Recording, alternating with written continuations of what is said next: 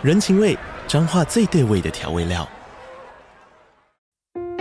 人，你在这端，我在那端，各自忙碌又相互牵挂。情，街角的吵杂声传递温暖与思念。味，是从每一个转角飘出的乡愁。这里是彰化县政府 Pocket 节目《彰化早咖》，我是主持人内克。从彰化大小事各具特色到旅游攻略，透过轻松有趣的访谈，带着大家走进最在地的早咖。准备好了吗？彰化的故事，我们说给你听。以上为彰化县政府广告。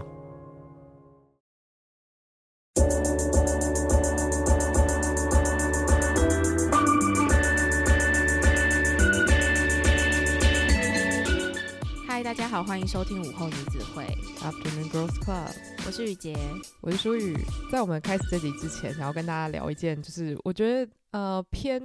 琐碎的事情，但是因为刚好我现在在英国嘛，所以有一件很直观的事情改变，就是 Netflix 你登录的时候，它就是会有一些不一样的作品。然后，对耶，我跟你讲，我先讲不好的，就是我那时候就听说《傲慢与偏见》二零零五年又回到 Netflix，然后呢，你知道全网暴动嘛？嗯，然后就我就兴高采烈的，那时候刚好我是去就是二那个二零零五年拍摄地旅游，然后跟我朋友就非常开心的把 Netflix 打开，然后我们就用了一百种方式搜寻《傲慢与偏见》，就是找不到，结果后来我们就。想说，该不会是因为就是英国就是没有被包含在这个回归的，就是国家上面吧？然后我们就非常的绝望。然后最后我还跑去订阅了，就是另外一个串流平台，只为了就是看二零零五年版本。嗯。然后反正后来就是看完之后呢，就发现哎，其实还是有很多很棒的电影，就是出现在上面。例如说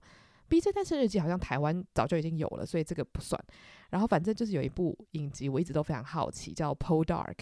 呃，中文应该叫《波达克传奇》，然后反正他、嗯、呃几十年前 BBC 就有拍过，然后就好像非常非常非常受欢迎。然后他在讲的故事其实就是一个呃在英国的，就是小镇的一个乡绅，然后他就是有点家道中落，因为他们是开那种挖矿的，然后可能就是矿场经营不太好，所以他就在讲说他如何一步一步往上爬，非常力争上游的故事。然后我以前。听别人推荐或是看网络上介绍的时候，我都想说，啊，这个会不会是一个很认真的商业片？就是不是那种，呃，你放松的时候，脑袋想要放空的时候看的那种影集。结果那天，因为我朋友就说，哎，我觉得你应该会喜欢《Poldark》。那既然你来到了英国，然后刚好英国是可以看《Poldark》，台湾好像还没有翻译，就没办法看。然后我就看了第一集，我真的惊呆，我完全可以理解为什么这部片会荣登就是主妇最爱的影集之一。主妇最爱，等下等下等下，那我让我猜，他是不是很像异乡人之类的故事？哦，你答对了，没错没错。英英国主妇真的很爱这种影集耶。我跟你讲，我那时候就想说，为什么主妇会喜欢看就是矿场，你知道力争上游的故事？结果我一看第一集，我就说我我懂了，男主角真的太帅了，他真的太帅。嗯，就是他除了帅，我没有别的形容词可以形容他。然后我觉得光是帅就是不是重点，重点是我记得好像在第三集吧，他就是有脱光上衣，然后拿着那个镰刀在他的就是外面的那个杂草区除草。然后听说那一集播出之后是全网暴动，然后很多主妇就说，为什么就是以后就是好几集都没有看到他就是脱光上衣的画面？这样他们就说我们就是需要看到 p o d u c 把上衣脱掉，然后。我就觉得说天哪，好，我终于懂这些主妇的，你知道怒吼了，真的好好看的。就是我觉得他们很厉害的是，因为它是一个力争上游的故事，然后主角他几乎是在第三集就跟女主角结婚，所以他很快就进入到就是努力的赚钱养家，跟努力的跟他老婆培养感情。所以我觉得这就是对于主妇来说可能比较。不一样的故事线，因为像我们以前在看的那种，就是然后古装爱情剧，都是讲说啊，我们认识，然后牵牵小手，然后最后一集接吻就结束了。可他在讲的是结婚之后的生活，然后还有你要如何努力的往上爬，如何努力的进一家公司。所以我觉得这个对于可能平常在家里，就要面对到很多现实生活中人世间问题的人来说，我觉得这个剧它探讨的问题比较深入，就比较不是、哦，我要如何爱上一个人，跟他在一起这样。所以。我现在终于懂了，所以我推荐给大家。如果你觉得你想要一些跟平常爱情故事比较不一样的东西的话，我觉得《Poldark》非常非常的适合你。我们的观看 level 已经从青少女一下子晋升到家庭主妇最爱剧。对，但就是如果你不是主妇，你就是你知道世界上任何人，我觉得只要你对于古装是有一些些喜爱跟兴趣，或者是你喜欢看那种就是有点商业经营的面向的话，我觉得你一定会喜欢。就是你知道严肃的剧情加上偶尔的养眼的画面，然后再加上男主角帅到爆炸的脸，我觉得是一个完美组合。然后它总共好像有五季吧，所以大家就可以慢慢看。对，以上就是一个非常突如其来的推荐。诶，算是一个我没有想过我们会涉猎到的剧集。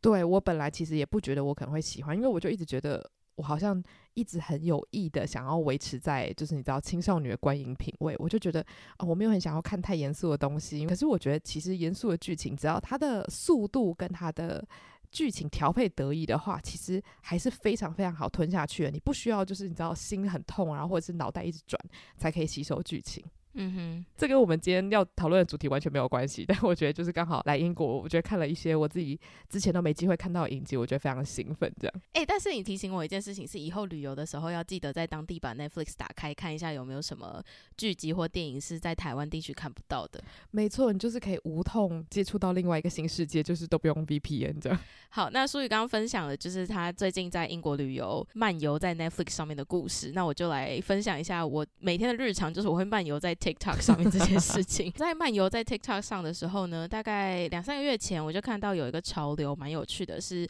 呃就开始有很多人会 PO 自己自拍的画面，然后配上一大串文字，后面背景音乐放的是那种很舒服的爵士音乐，然后其实通常就是。你在滑短影音的时候，你最讨厌看到的影片类型就是他 PO 了一大串文字，然后那个时间轴大概才五秒，你就会很气，想说到底要讲什么？你为什么不说出来？然后你才给我五秒，我是怎么可能看得完？结果后来我就因为很喜欢他那个背景音乐是爵士乐，我就觉得诶，听一下蛮好听的，然后我就很认真看了文字，就发现文字也蛮有趣的，就是他们那个潮流叫做。呃，beige flag 的一个潮流，就是我们之前有聊过，说在恋爱关系中或者是友谊中，你在跟人相处的时候，可能会有一些对方做出的行为，或者是他思考的价值观，他去阐述的时候，会突然间让你心中警铃大作，然后会觉得说，诶，这个好像是一个应该要注意的事情，然后就会被标签上说这是一个。具有红旗特质的一个行为，这样子。然后前阵子就是很多人都在讨论说，诶，恋爱关系中的红旗行为有哪些啊？那绿旗行为有哪些啊？然后这个 beige flag 呢，就是延伸出这个红旗跟绿旗，它讲的就是一个米白色的旗帜。我们一般人想到米白色，就觉得是一个很温和的颜色，你不会觉得它有什么攻击性。它好像就是你看到的时候就觉得，诶，舒舒服服的，也没什么特别的。所以它这个 beige flag 想要表达的意思就是，你在一段关系当中。你去观察到跟你在这个关系中的另外那个人，他可能是你的男朋友，也可能是你的好朋友。他们做出的一些行为其实有一点奇怪，可是他还没有奇怪到就是大众不能接受，或者是奇怪到你会心里会觉得说，诶，我没办法跟他当朋友了，他怎么会做这种事情？但是他又真的蛮奇怪的，所以当这个潮流就是一堆人在讲说，诶，他的男朋友啊，女朋友啊。他的好朋友啊，可能在生活中有一些什么奇怪的小习惯，然后他们其实有发现，可是他们又觉得说也没有真的影响到我们生活或是我们的关系太多。可是因为真的奇怪到蛮有趣的，所以就来跟大家分享说这个 beige flag 是什么。那我那前阵子就在跟书宇讨论说，我看到了这个潮流呢，我们就在聊这件事情。然后在整理的时候，因为我们就突然间想到说，诶，那我们自己有没有一些这种其实也很奇怪的小行为？就说实话，我觉得。愿意接受我这些奇怪小行为的朋友们，都真的是好人。然后我也非常感谢我的朋友，到至今都很包容我的这些行为。所以就也趁机跟大家分享一下，我们自省之后发现自己可能有哪一些 beige flag。而且我觉得这个 beige flag 很有趣，是因为它不是红旗嘛，就代表说它不是那种走在路上会乱丢垃圾，或者是喜欢说谎骗人什么之类的。所以就是呃，根本的一件事情就是我们没有打算要改这件事情，对吧？就是曾经有想说要改一下，但是就发现真的好难，因为它就是有点怪，可是它不是真的会构成你生活上的困扰，就是不是因为你有这个特质，然后大家就说我再也不要理你了，我再也不要跟你当朋友，所以就可能还没有迫切到让你觉得你需要改变自己。因为我觉得我自己啦列出来的这些东西，其实跟我本身的本质蛮有关的。嗯，你呢？你觉得你的？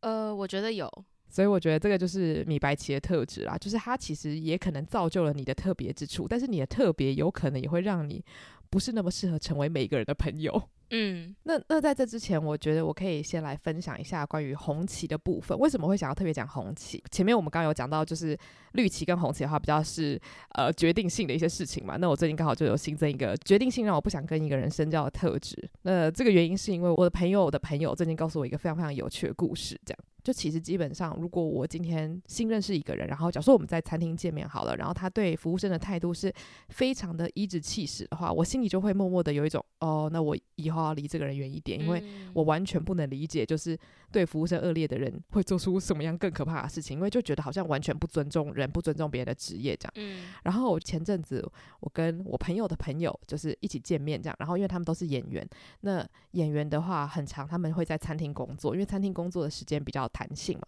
然后刚好我朋友的朋友呢，他是在伦敦一间非常知名的餐厅工作，但是那个餐厅不是说那种就大家都会去打卡，而是明星，就是真的是好莱坞巨星，平常没事很爱去的餐厅。嗯，然后就是据说他在那边工作期间，休杰克曼去了三次这样子，然后。他还跟他见面了，就然后有讲到话这样子，然后他就讲说，哦，休杰克曼在那边的态度就是好到一个不行，然后每个女生就是你知道就是都要昏倒了这样子，然后那天他就有讲到说，哎，前阵子就是 Dua Lipa 有去，而且他很爱去那间餐厅，然后我第一个就问他说，哎，那你觉得 Dua Lipa 对服务生的态度怎么样？他就说，哦，他非常非常的好，然后他永远都不会抱怨他坐的位置不好啊，他想坐外面，他想坐里面啊，就是无论你让他坐哪里，他都非常非常开心，然后有人要跟他拍照，有人跟他要签名什么的，他都会。就是全部满足这样，就虽然我觉得其实很辛苦，但是我当下听到的时候就会觉得哦，没有爱错人，你知道吗？就是我每次只要听到有人见过明星，我第一个想法就是，那他对服务生好不好？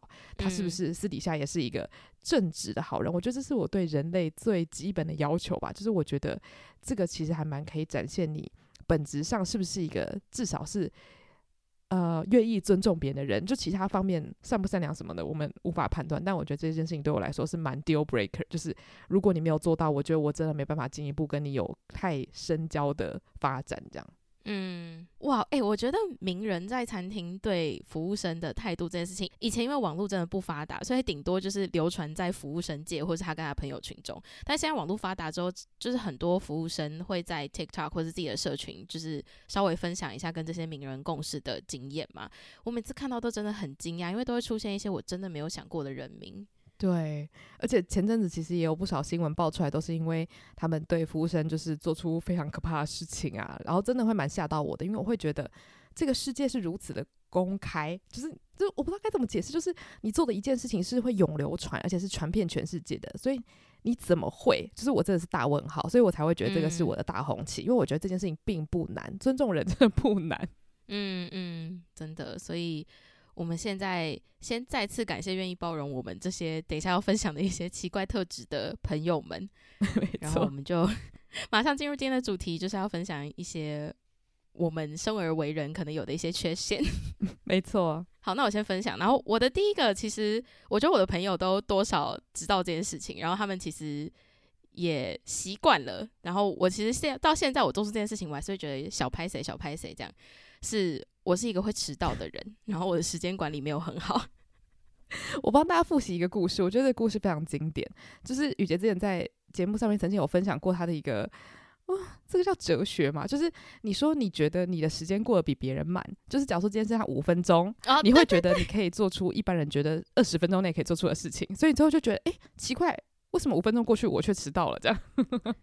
对，就是呢。我觉得不是，我觉得我的时间过得比较慢，是我太过于相信自己做事情的速度。就是我在，譬如说。我化妆可能真切的化妆是需要大概十五到二十分钟，就是包含我要保养啊，然后涂防晒什么那些步骤全部做完。可是在我脑中，我都会一直觉得说，我化妆就是十分钟以内绝对做得完的事情。我的脑中就是会规划好说好，所以我从起床到出门，我就是需要的时间二十分钟，我觉得我可以把所有事情做完。可是我实际上可能需要三十到四十分钟的时间，所以我每一天出门的时间都比我预期的时间还要晚，就是真的是一个。我知道我有，但是我我我改变不了的事情诶、欸，那你会很担心，就是今天如果你是要去一个非常非常重要的场合，你会因为这个理解上的误差，然后而就是你知道误了大事吗？还是如果是有很重要的事情，就会采取非常极端的做法，例如说提早三小时起床之类的？我跟你讲，我真的是这种人。我要么就是一直提醒自己说这件事情真的不能迟到，所以我最后可能会提早三十到一个小时前先到会场附近等待，不然我就是会迟到。嗯，就我没有中间值。但其实我觉得这件事情真的蛮可以理解的嘛。我不知道，因为我自己也很常做出这种事情，因为我住的地方就是这样，就是我要么就是会第一个到。然后要么就会迟到十五分钟，就是我真的非常常做出这种事情，因为有时候就是你你对于交通，我对于交通时间的判断常常会就是非常的扭曲，就是我会一直以为我一个小时就可以到那个地方，但是我可能等公车要十五分钟，嗯，然后公车到了之后走路到捷运站又要十分钟，反正就是零零总总加起来我就会再多半个小时，可是我还是常常起床的时候我就是会预留一个半小时，但其实完全不够，嗯，对啦，所以我觉得。不，在这边突然又要新增一个自白，就是真的非常不好意思，我的朋友们。可是我必须说，就是因为知知道自己有这样的特质，所以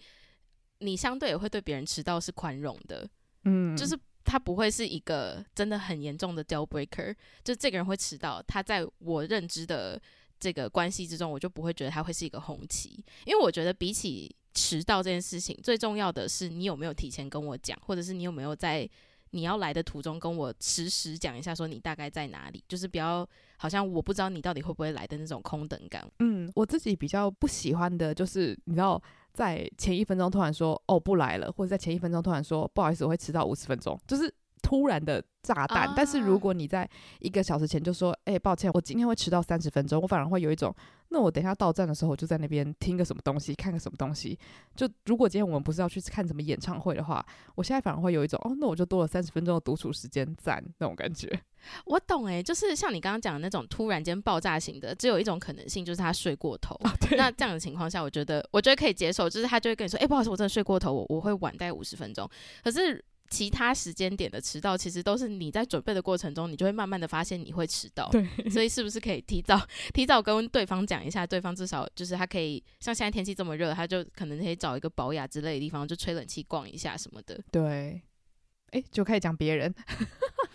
没有没有，我只是要说我的朋友真的人也非常的好，大家都很包容我这个坏习惯。好，那接下来换我分享。我觉得这个也是一个我我其实蛮不好意思的一个特质，就是我很常会需要非常安静。就是虽然这样听起来好像非常冠冕堂皇，就是哦，我很需要一个人的时间。可是就是如果大家有在我身边安安装那种隐藏摄影机的话，就不可能啦。但就如果大家可以近距离观看我跟我朋友相处的话，常常会出现一个状况是，我们可能就会坐在车上，然后我就会完全发呆，然后就是 zone out，就看着远方。然后或是做自己的事情，完全不讲话。就我很常会做这种事情，就是我只要在任何人旁边，只要他不是我刚认识的人，或是呃可能合作伙伴，或是我需要你知道比较殷切的说话的人的话，我就非常常做这种事情。然后我常常午夜梦回的时候，都会想说，会不会我朋友会觉得，就是我都不喜欢跟他们讲话。可是我真的没办法改，就是我跟我朋友讲话的时候会非常热烈，但是讲完之后，我就会有一种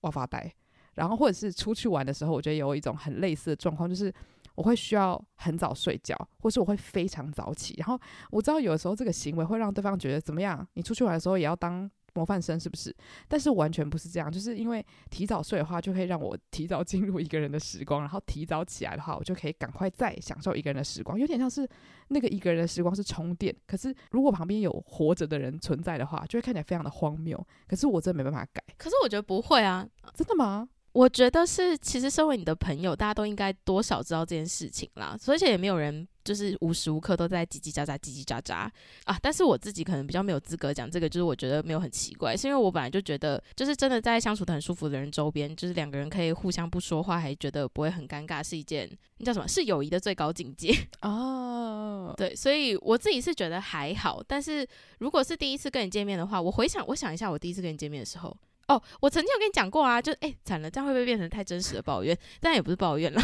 说吧。我记得我曾经有跟你说过说，说好像你都不怎么分享你自己的事情，就是因为我们在聊天的时候，都是一开始都是我会讲比较多事情，然后你就是给我回应什么，然后你就很认真跟我说，哦，你是倾听者，就是需要一点时间，然后后来就。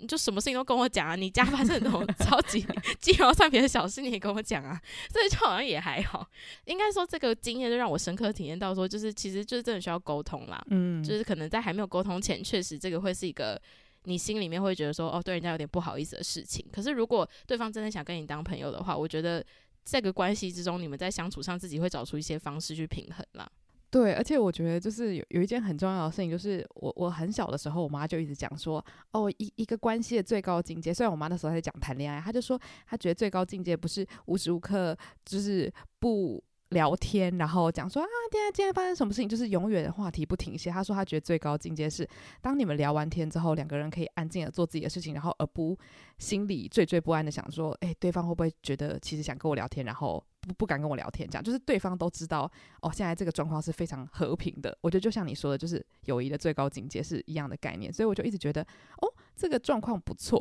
可是真的当我你知道踏出这个世界跟别人相处的时候，有的时候其实我还是会内疚，因为我不太确定对方对于这个这个东西的理解跟我是不是一样的。所以平常的话，我不太敢就是直接跟别人讨论，因为我觉得有点太怪。但如果是旅游的话，假如说我第一次跟某个人出去旅游，我可能到了晚上，我就会可能稍微提一下，我就说：“诶，不好意思，我可能有时候会突然就是 看起来。”很像没电，但是我完全不是不想跟你玩，我只是会突然需要一点这样子的时间，这样。但通常大家的反应都还蛮好的，就是会说哦，没有关系啊，你就是你想干嘛就干嘛这样子。我觉得安静很好什么的，所以我觉得可能也就是我的朋友们都觉得这件事情还不错，所以我们才会成为朋友。因为如果受不了这件事情的人，应该会觉得跟你相处真是有够让我窒息，就是你知道不能跟你随时随地的讲话，或是突然就是问你什么问题，你会吓到这样。嗯，对，所以我觉得这个有点像是大家互相的去试探，然后觉得 OK。但我觉得旅游的时候，我还是会倾向稍微讲一下，怕对方真的吓到，想说你平常不是这样子的。因为如果我们只是午餐见个面，我通常都还是可以一直讲话，一直讲话，然后回家再充电这样。所以旅游真的比较特别一点。嗯，对啊，其实跟朋友旅游，你会很大程度要把你最真实的样子展现在他面前啦。我下一个背出来，其实就跟刚那个有一点像是，我是一个情绪起伏有一点大的人，所以就我觉得这也是为什么我刚刚会。比较同理你的上一个，就是我可以一下子马上从本来上一秒超安静，然后拉到就是超亢奋，然后超亢奋完之后再拉到超安静，就这对我来说不是一个很奇怪的事情。然后是有一次，诶、我好多时候都是跟朋友旅游的时候，他们发现我这些不好的事情。就是有一次呢，我跟一群朋友去旅游，然后就有有位朋友在最后旅行结束前，他就突然说。其实你们有时候在前面就是情绪起伏很大的时候，我都会被吓到。我就说什么叫情绪起伏很大？我那时候还不晓得这个意思是什么。他说就是上一秒大家明明好像在车上在睡觉很安静，就下一秒又突然有什么 天大的事情，你们一定要马上现在把它就是讨论完。然后讨论完之后，他就说我想要加入的时候，你们又好像这个话题已经聊完了，然后变得很冷淡。然后我就想说哦天哪，就是我都没有发现到这件事情，然后。我也没有发现到说，原来这件事情其实是会让人家觉得困扰的。哦，我必须要分享一个真的啊，我本来后面要提到，但是我觉得必须要现在附和。就是其实我可以懂你朋友的想法，因为我这个人就是情绪，虽然我常常会死机式的安静，但是因为我的情绪并没有那么大的起伏，所以呢，有时候我去派对，然后例如说，可能平常就是跟你聊天聊得好好的朋友，然后一进要派对就哇。然后就看到人就开始又抱又亲，然后尖叫、喝酒，然后在桌子上跳舞什么的。然后派对结束之后，又正常的跟你吃披萨聊天。我有时候就会觉得非常超现实，想说。刚刚你是被什么东西附身了吗？但是就是其实派对上很多人就是可以有这样的调节，就是他今天去了派对，他就是要有派对的样子；那他今天离开了派对，他就是他就是有一个独处的样子，或是跟好朋友聊天的样子。就是其实我觉得这是很正常的事情，但是我常常会觉得很好笑。就是如果是很熟的朋友，我就会分享说：哇，我刚刚还真的是吓了一大跳，就是有一种看到你知道 show time，然后就是布幕打开就会换一个人格。其实我觉得如果是很熟的人，你会觉得很好笑。但是如果是你还在摸索你跟他关系的话，你可能会想说，所以真正的你是什么样子？但其实老实说，我觉得那两面性就是那个人的全部，这样就是不是说哪一个才是真正的他。我觉得都是某一部分的他，然后放大这样。我觉得是诶、欸，而且现在这个这场对话又开始变得很像自白跟智商大会，关于我们两个友谊之间的。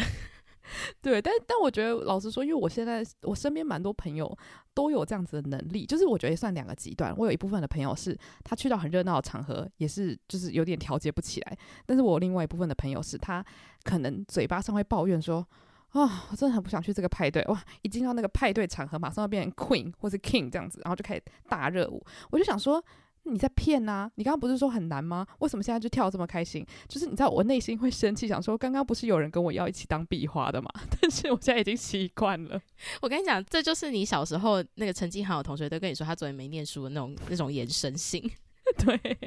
可是我觉得，就是以一个情绪起伏很大的人来说，我必须说，就是其实那些很情绪亢奋的样子，是我们需要花时间，就是准备好，然后说好，我现在就是把这个精力花在这边。可是最后，就是这个精力结束之后的那个独处，是我们在放电的时候。所以我也可以理解，就是为什么周边的朋友会觉得说，诶，这个人是一样的吗？就是他上一秒超级亢奋，然后下一秒怎么好像完全不想理我？我真的也可以理解，就是。呃，身为亲近的朋友可能会觉得受伤啦。我觉得如果那个人他自己觉得很奇怪，我就是这边给一个假想的建议，就是我自己通常如果跟朋友去派对之后，大家就是各自安静，我觉得是最好的。因为如果你在派对之后试图要跟他对话的话，你马上就会发现那个反差，因为你刚刚明明会看到他很开心跟别人在讲话，但接下来可能完全没有任何力气回应你。所以我觉得就是只要是去了一个情绪特别不一样的场合之后，大家就是各自安好一下下。然后之后再聊天，就会觉得比较正常。要不然你一定会觉得有某种程度上他好像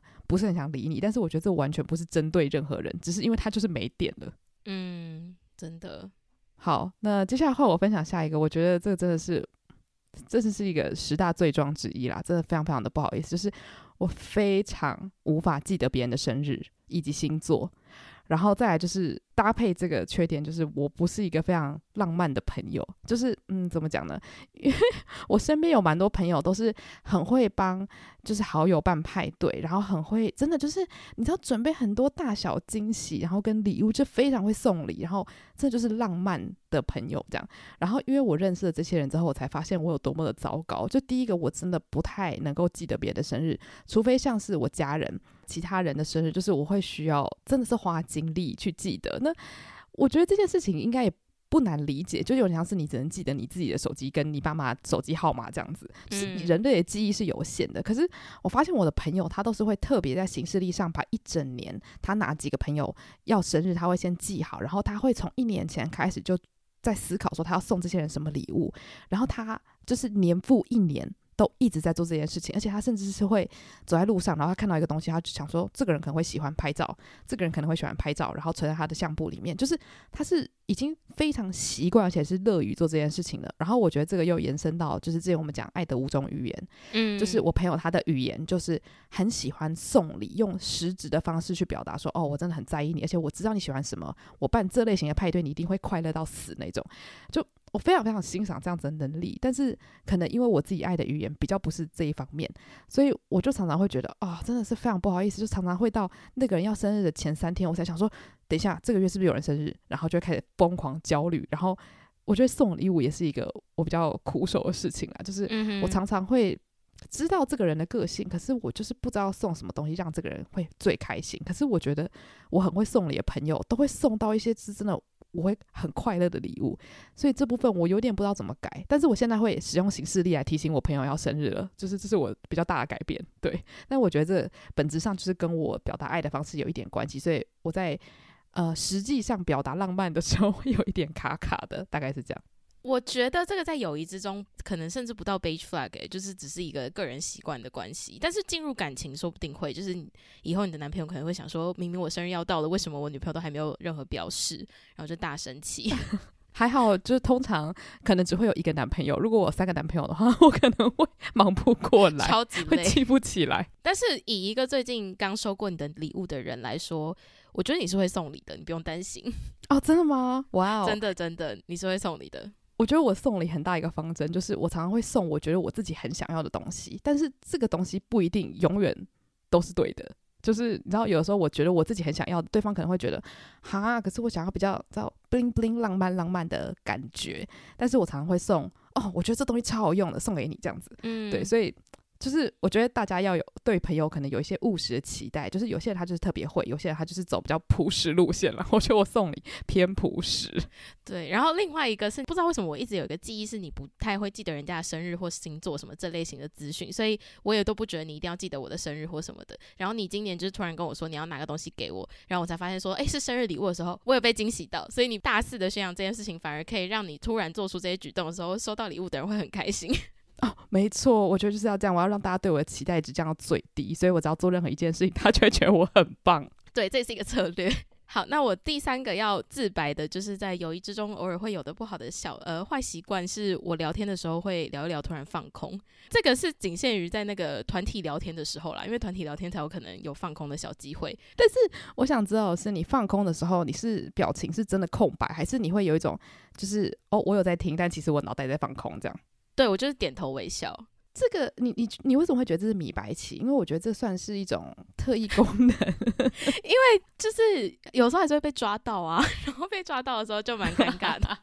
那你觉得你为什么会需要放空两三分钟？因为你不是说你会心理上准备好，然后去参加一个集会或者一个派对吗？我觉得是因为我有时候想事情想的比较快，所以当就是这个话题还在持续，但是我已经失去有一点失去兴趣，或是我脑中已经在想我下一个想要讲讲的，或是我突然想到。跟这件事情有关系的那种关联性的话题，然后我就会自己在内心先准备说，诶，那等一下要讲，然后我就会开始进入一个飞航模式，就想说，那我要等一下这个话题结束，然后我就可以讲下一个。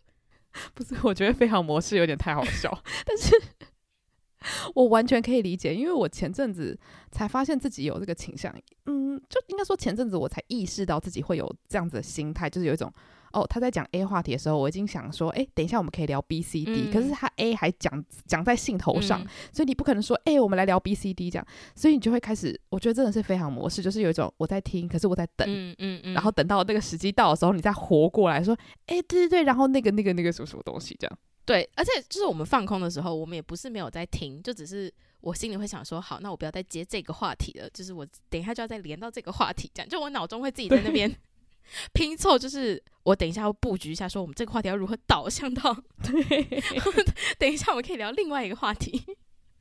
而且我常常有一个困扰，是我想好之后我又忘了，所以最后我可能就什么都没讲，因为就是你知道我既没有接 A 话题，然后我又忘记我想要讲的 B、C、D 到底是什么，所以最后我就想说啊，算算了啦，那我就听这样子，然 后最后就什么都不说。我觉得这个非常可以理解，而且我刚好第三个，我觉得有一点类似，就是也是。呃，聊天系列就是，我觉得真的很不好意思，是对于刚认识的人，因为就是如果我去到一个人很多的场合，我非常非常非常讨厌 small talk。可是为什么我觉得这是缺点？是因为我觉得人跟人认识，有的时候就是需要一点 small talk 来开始，就是你不可能说看到一个人，然后就说，诶，请问。你对于人生的看法是什么？就是这超怪，就是你可能对对方有一些基本的认识，你会更好的聊天。可是我不太确定为什么，我不是那么擅长有一些基本资讯的交流，或是简单的友好的闲聊。所以我很喜欢，就是刚认识一个人，如果我觉得他跟我比较投缘的话，或者我觉得他可以聊天的话，我就会很想要问他一些很深入的问题，然后想要跟他一直聊天。可是前阵子我们刚好有去了一个就是在船上的派对，然后我就突然觉得。非常非常焦虑，因为我知道在那种场合，那个船是挤到快要爆炸，然后每一个人对于新的朋友的呃怎么讲集中力大概只有两分钟，只要你两分钟内没有提供他任何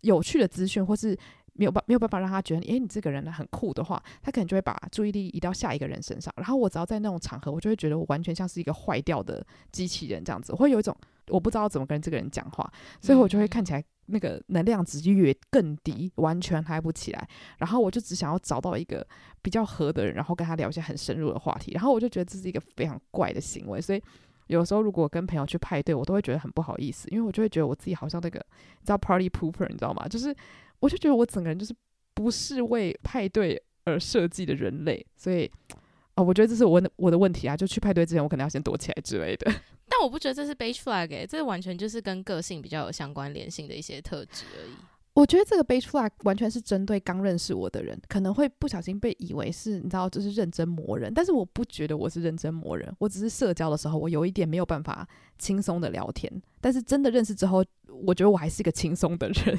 诶、欸，但我我觉得我也有这个问题，欸，就是我都会不小心。聊到一些太认真的话题，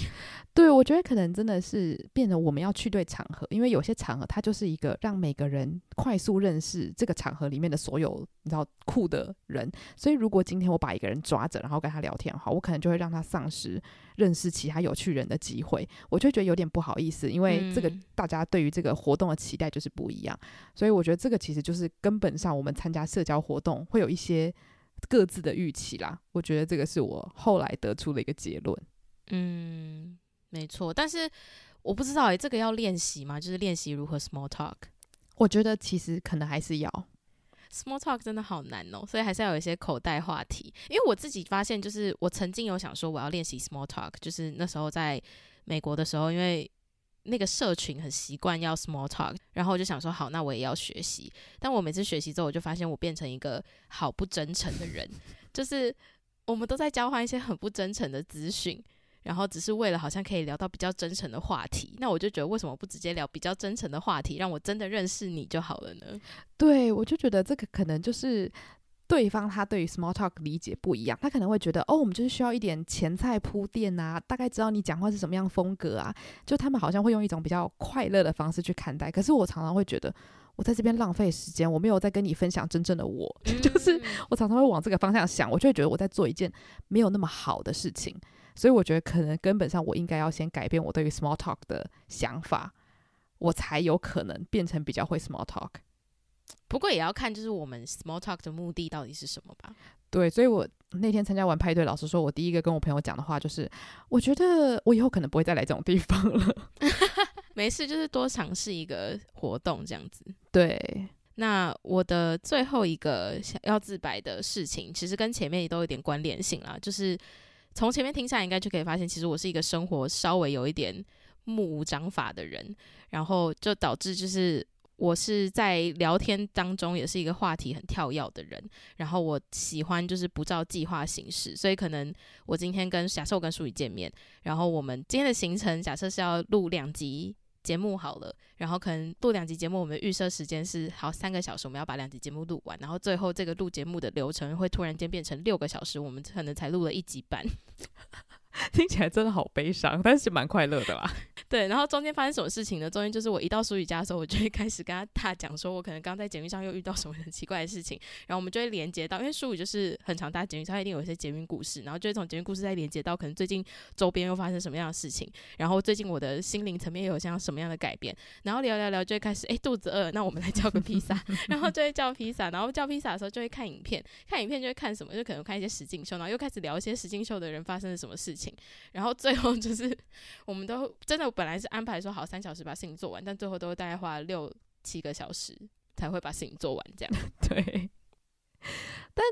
你觉得这个会是米白棋的原因是什么？就是我，因为我我自己觉得他对我的朋友来说是米白棋，是还好。我的朋友可能大部分都习惯我这样的行为模式，所以他们并不会很严厉的苛责我。可是如果是今天真的就是刚认识的人的话，我觉得他们可能会吓到，就是想说，诶，不是说好就是这个时间点要做什么，怎么突然间就是这件事情好像没有再发生了？那我们什么时候才可以真的把这个事情做完？哦哦，嗯嗯嗯，我懂我懂。我自己分享一个额外的是，我其实不是很介意，可能是因为是录节目嘛，所以我觉得就是都是开心的。所以如果就是要要吃个披萨，要看个影片，我当然是没有什么意见。但我觉得我自己比较害怕的是，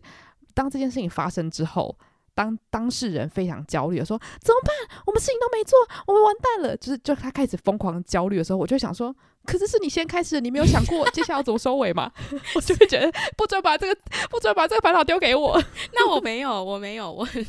这部分我没有，我会知道说哦，就是啊，没事，下次再做就好。对对，就是我，我如果对方他自己是胸有成竹说没关系啊，这件事情就是走都会有解方，我就觉得哦。既然你都这么说，那我们就一起玩吧。但如果对方是有一种我完了，可是我不要解决这件事情的话，我就会觉得很害怕。嗯，可以理解，就是你其实就是遇到一个非常不负责任的人。对，好，那最后我来分享一个，我觉得这个是我本来没有感觉，然后是其实都是别人讲我才知道的事情，就是呃，我的情绪起伏不大。是别人认为，就是我自己觉得，其实我情绪起伏也是会大。就假设我看到一个什么很好笑的东西，或者我看到一个我很喜欢的东西，我会很兴奋。可是根据别人所说，我的兴奋值肉眼看就是常常会没有那么高，所以大家就会觉得，诶，所以你到底是有没有很开心啊？就是我觉得这件事情有一点困扰我，因为我会觉得我已经尽力了，就是我开心的时候我就是开心。啊，我不开心的时候，我就是不开心。可是我觉得我开心的时候，好像大家没有办法很明确的判断出来，我现在兴奋到死。尤其是我觉得最直观，就是我在看电影的时候，我不会发出声音，就除非今天是什么真的哦很浪漫，我就哦这样。可是通常我是不太会发出声音的人，所以我觉得大家可能会很直观的觉得，诶，你都没反应嘞，就是你，所以你是觉得这好不好看？你觉得这好不好笑？这样，所以我觉得这个是可能是有点米白起，就是如果你。不完全了解我的话，可能会觉得有点扫兴嘛。这部分我就觉得我没办法改，可是我又不想要为了朋友装，你知道吗？我前阵子才跟我朋友说，是我这个人就是你可能判断不出来我现在到底是开心不开心，但是只要我没有跟你说我不开心，就是开心，就是你不用太去思考说我会不会其实内心很委屈，然后。就是你知道哭哭想说为什么都没有人来关心我这样，因为如果我需要关心的话，我就会告诉你啊。如果我我真的觉得很满足的话，就算我表情看起来非常悲惨，我还是很开心。就是我觉得我必须要把话讲得很清楚，因为我觉得我可能有时候看起来就是很常皱眉头，但其实我真的很开心。哦，哦，所以这个米牌期也是对于就是刚认识你的人，对不对？对。然后我觉得还有就是心思比较细腻，然后很喜欢观察朋友、喜欢照顾朋友的人，他可能会想说，诶。你现在是不是其实不是那么享受这个活动，但是你却因为你知道人很好，所以想要参与啊，或者是不想要分享你真实的想法，就是可能会有比较多这些思考这样子。但是因为我自己本身其实也是神经比较大条，我会觉得哦，对方如果没有抱怨，代表他喜欢。可是我知道不是每个人都都是这么直线性的思考，嗯、所以后来我觉得直白一点的讲，其实会让对方少了很多你知道担忧，就会让他知道说哦。也许你的表情就是不是百分之百会表达出你真实的想法，嗯、但是不代表说你你是在你知道忍辱负重或是很可怜这样。所以我觉得其实搭配沟通这件事情是可以被解决的，就是让对方大概知道你是个什么样子的人，他就不会对于对于你有一些比较不一样的期待。因为像有时候，呃，例如说你恭喜朋友的时候，你如果没办法表现出那种哦，你真的狂喜，我也会想说，诶，对方会不会觉得？我不是真心为他开心，但是可能就是我就不是那种会尖叫的人。嗯、但是我我说我祝福你的时候，我真的就是祝福你这样。我觉得可能因为我通常跟你见面的时候都是在你很舒服、熟悉的场域，所以相较之下，你的情绪起伏会蛮大的。所以我好像比较没有感受到这一块。嗯，就是环境对你来说是不是也蛮重要的啊？就如果今天是在一个你非常舒服的环境之下，你就比较容易会有很明显的情绪反应。我觉得是诶，而且因为我认知的我。情绪反应非常大，嗯、所以当别人跟我说：“哎、欸，你怎么都没反应”的时候，你知道我会我会想说：“什么什么意思？”就是我我我不觉得我是这样子的人，所以有点像是透过别人对我的观察，我才认知到说：“哦，原来我认知的我。”好像跟别人认知的我是有一点出入的，就例如说，我爸妈常常会说，你笑声也太大声了吧，好吵哦。但是别人常常会跟我说，你真的开心吗？我就想说，这怎么会有这种事情？不过你这样让我想到，就是这可能也是为什么你最近讲话越来越浮夸的关系，就是因为你你可能在外面，就是你会觉得说啊，你的面部表情没有办法表现的很开心，所以你就必须要用文字去用说的，就是表示说你现在到底多快乐，所以你都用一些超级浮夸的形容词。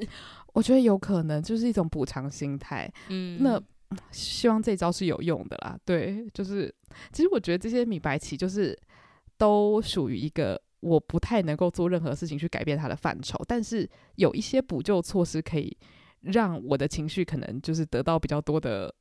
支持嘛，就是可能用言语啊，或是用嘴巴表达这样子。对，所以我我自己是目前觉得我的朋友们。应该都还还 OK 啦，希望他们不要觉得听完这集想说，我跟你讲，就是这些点让我很想揍你这样。没有，所以我们这时候要再一次感谢愿意包容我们的朋友们，谢谢你们愿意当我们的朋友。没错，我觉得这集真的好好玩哦，我我好喜欢讲自己的，讲自己的不是。会有一种告解的感觉吗？对，我觉得很像告解，然后我觉得也再再证明，就是跟我长期成为朋友的人，可能某种程度上，我们要不是很互补，要不是就非常可以互相理解，或是很相像这样子。所以我觉得真的是很感恩，尤其是那种从小到大的朋友，嗯，就代表说，可能十几年来，他们对于这些事情真的都是不是很在意。然后我觉得，我不知道，我最近就是有一个领悟，就是可以在一个人面前。展现出很脆弱或是毫无矫饰的一面，是一件蛮难得的事情。不是每个人都有机会遇到很多这样子的人，或是很多这样子的家人朋友这样。所以我觉得，就是真的，我每次想到这件事情，我就觉得非常非常的感恩，因为就是你知道，舒服这件事情不是很容易可以达成的，就是人与人之间的信任是需要时间建立的。这样。对，而且我我其实另外很感谢我朋友的是，他们有一点对我太好，到我觉得所有人都是这样子。导致就是我现在可能遇到一些，哎、欸，我我发现我不太知道怎么跟他相处的时候，我自己会吓到，想说原原来我这么脆弱吗的感觉。哦，这个我同意。我觉得就是有的时候你跟身边的人相处太舒服的时候，你会有点忘记人与人相处的不舒服是什么样的感觉，嗯、所以你会想说，哦，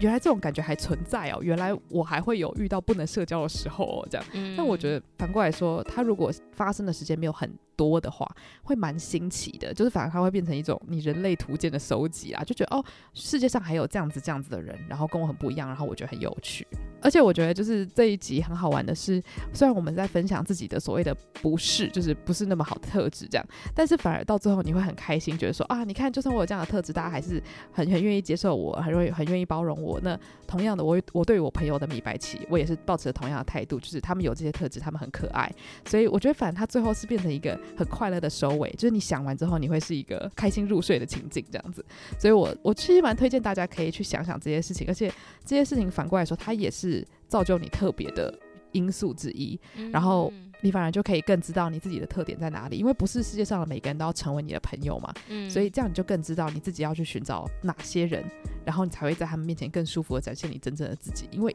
一定会有人可以接受你的这些不一样，他们不一定跟你一样，但是我觉得他们就是可以很舒服的跟你在一起，这就是最重要的。对，也也有可能就是你想一想，突然间发现说，哎，这其实不是米白棋，它对我来说是个大红旗，那。可能就是你在过去的生活经验中，你自己也有一些改变，所以现在身边的人可能就不像你以前觉得说啊是相处得非常舒服的人，也是有这样的可能性啦。但是就像书宇讲，就是它其实就是一个你会越来越了解自己的过程，然后越来越知道如何去找到真的让你相处上很舒服，然后可以每天都过得很快乐的伙伴同伴们这样。如果大家想要分享的话，因为我觉得这个主题可能有点小害羞，所以在 Spotify 会有名字，会你知道比较不好意思的话呢，你可以透过 IG 私讯我们，或者是你也可以到来信表单匿名投稿。就如果你有想分享任何故事，或者是你有任何新的主题想要就是到呃跟我们一起讨论的话，你也可以到我们的 bio 连接，然后找到来信表单就可以写信给我们。对，那喜欢这期节目的话，也欢迎到 Apple Podcast 帮我们留下五星评论。